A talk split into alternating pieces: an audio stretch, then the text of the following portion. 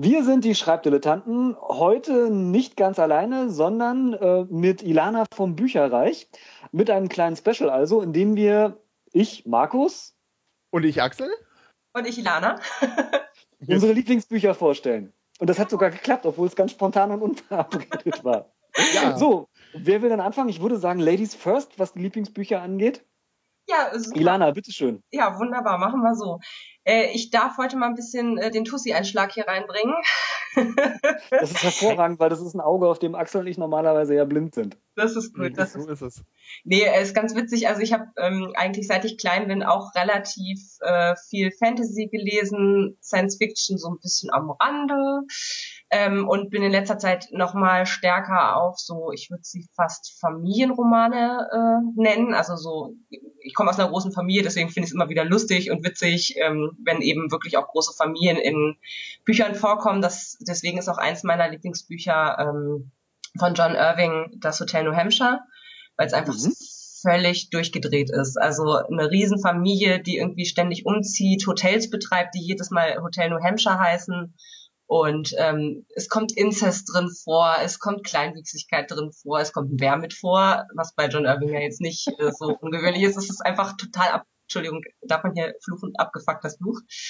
Ähm, oh nein, ja, unser das war unser Key bei iTunes. Ja. Oh, das hat oh, unser iTunes oh, gekillt. Verdammt, tut mir leid. Jetzt sind also wir ab 18. das Buch ist wirklich total durch, deswegen äh, lese ich das sehr, sehr, oder habe das sehr gerne gelesen, habe es auch so schon das ein oder andere Mal dann tatsächlich wieder gelesen. Ähm, das kann ich auf jeden Fall empfehlen, wenn man so auf total durchgedrehte Familien steht. Und wenn ich darf, dann will ich noch ein zweites Buch quasi sagen, was so ein bisschen ja, geschummelt ja. ist, weil es eine Trilogie ist. ähm, Vier Bücher sozusagen? Ihr, ihr, merkt selber, ne? Verdammt. Ja, wir werden irgendwie ausgestochen, ja, Axel. Ist dir ja. schon aufgefallen? Verflucht. Egal. Okay, das ist lieb. Also ähm, es gibt eine Autorin, die ist noch relativ unbekannt im deutschen Markt, ähm, macht das aber schon sehr, sehr lange und ist ähm, Australierin oder Neuseeländerin. Es tut mir leid, ich weiß es nicht genau. Ich glaube, das ist mir das Gleiche. das wollte ich jetzt nicht gesagt haben.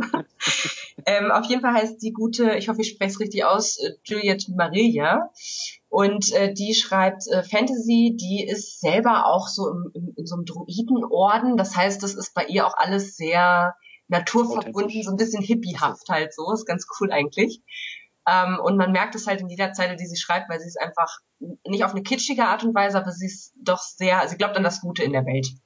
So, und ähm, das heißt, dass viele Bücher sich auch relativ, das ist einfach so wie so ein, wie so ein Streicheln für die Seele eigentlich, wenn man das liest, weil es ja. alles gut.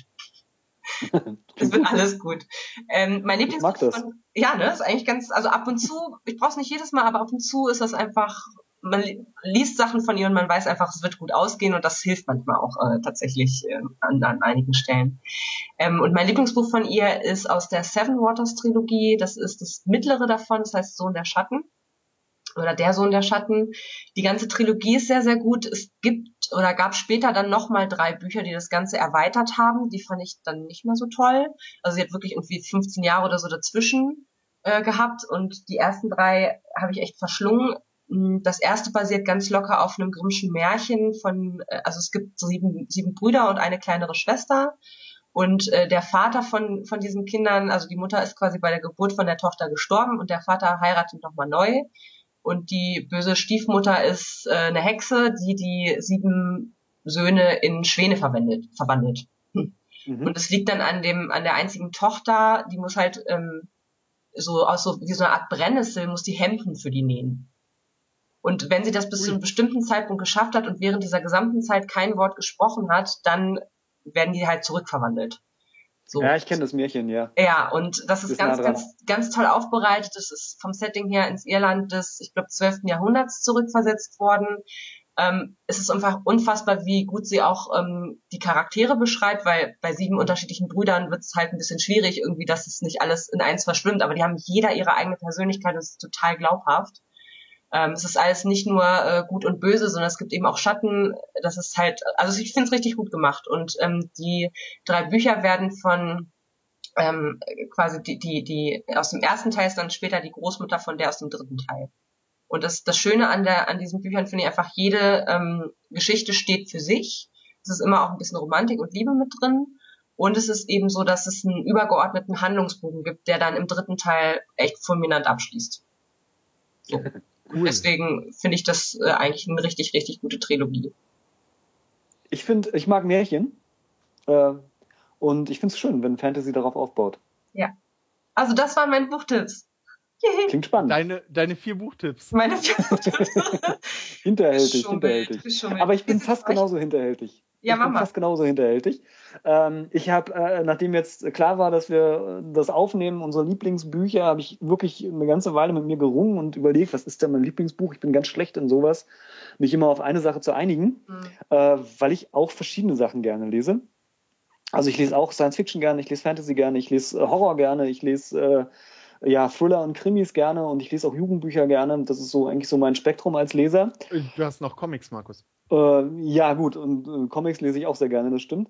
Und ähm, ja, und, und äh, da habe ich jetzt lange überlegt, was, was wäre denn ein Buch, was ich gelesen habe, was mir so gefällt, was irgendwie in all diesen Genres so ein bisschen mitspielen kann. Und da bin ich drauf gekommen, dass es äh, tatsächlich Dan Wells, Ich bin kein Serienkiller ist. Ähm, ein Roman, der eigentlich erstmal ein Thriller ist, äh, da aber einen jugendlichen Protagonisten hat, ist es eigentlich auch gleichzeitig ein Jugendbuch. Ähm, es geht ein bisschen in Richtung Supernatural Horror, es ist also auch so ein bisschen Fantasy mit dabei. Ähm, ja, und das macht meiner Ansicht nach dieses Buch eigentlich ziemlich gut. Also es ist schon sowas wie ein, wie ein, wie ein ja, wie soll ich sagen, ein, ein Multigenre-Buch, ein, ein Genre-Mix.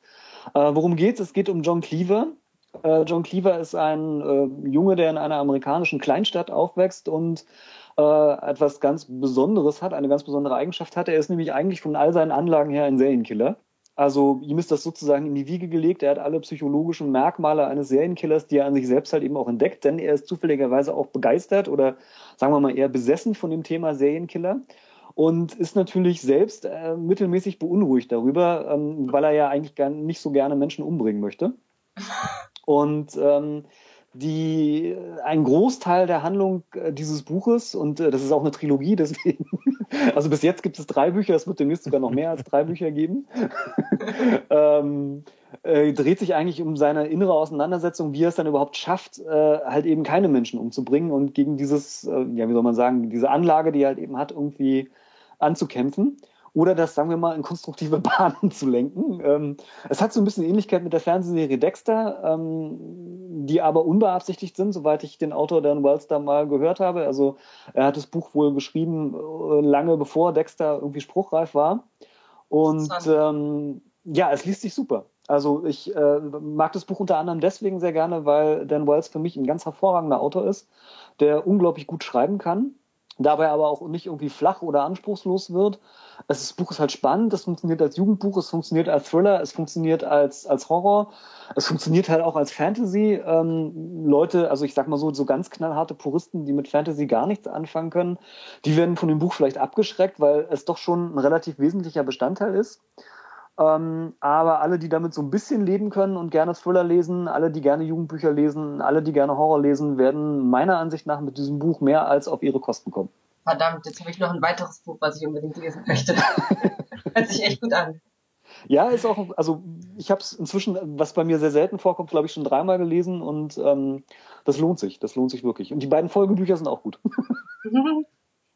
Mr. Monster heißt es übrigens und ähm, verflixt, das habe ich doch tatsächlich den Titel vom dritten Teil vergessen. Ich will dich nicht töten. Ich will dich nicht töten, genau. Vielen Dank, Axel. Und es wird demnächst sogar gerne, vierte, gerne. Es wird demnächst sogar das vierte Buch dazu erscheinen und Dan Wells sollte man sowieso auf dem Schirm haben. Meiner Ansicht nach einer der der besten noch lebenden Autoren schlechthin.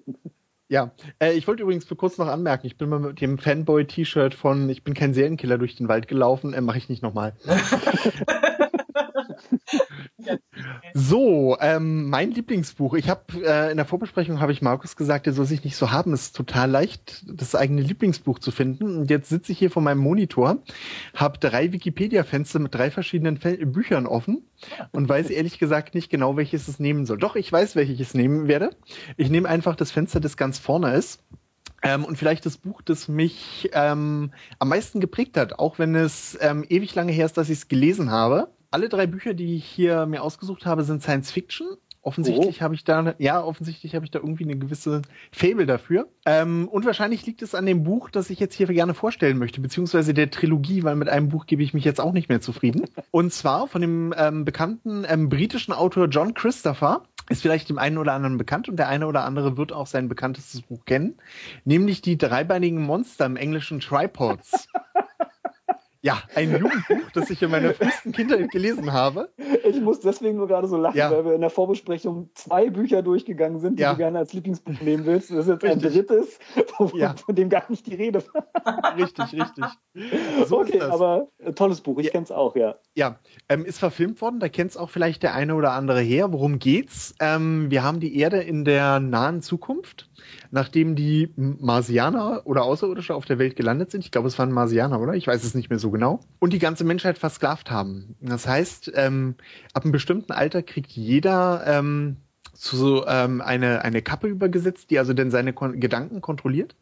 Und der Held der Geschichte ist also gerade vor dem Alter, ähm, wo er also diese Kappe erhalten soll und ähm, flieht dann aber stattdessen und ähm, schlägt sich dann mit ein paar Freunden durch das Land und ähm, kommt dann schließlich in den Folgebänden der Trilogie dazu, dass er dann also sich ähm, in eine Stadt dieser dreibeinigen Herrscher einschleicht und dann später zu einer Widerstandsbewegung stößt und dann die Welt davor rettet. Es war einer der ersten Science-Fiction, die ich so gelesen habe.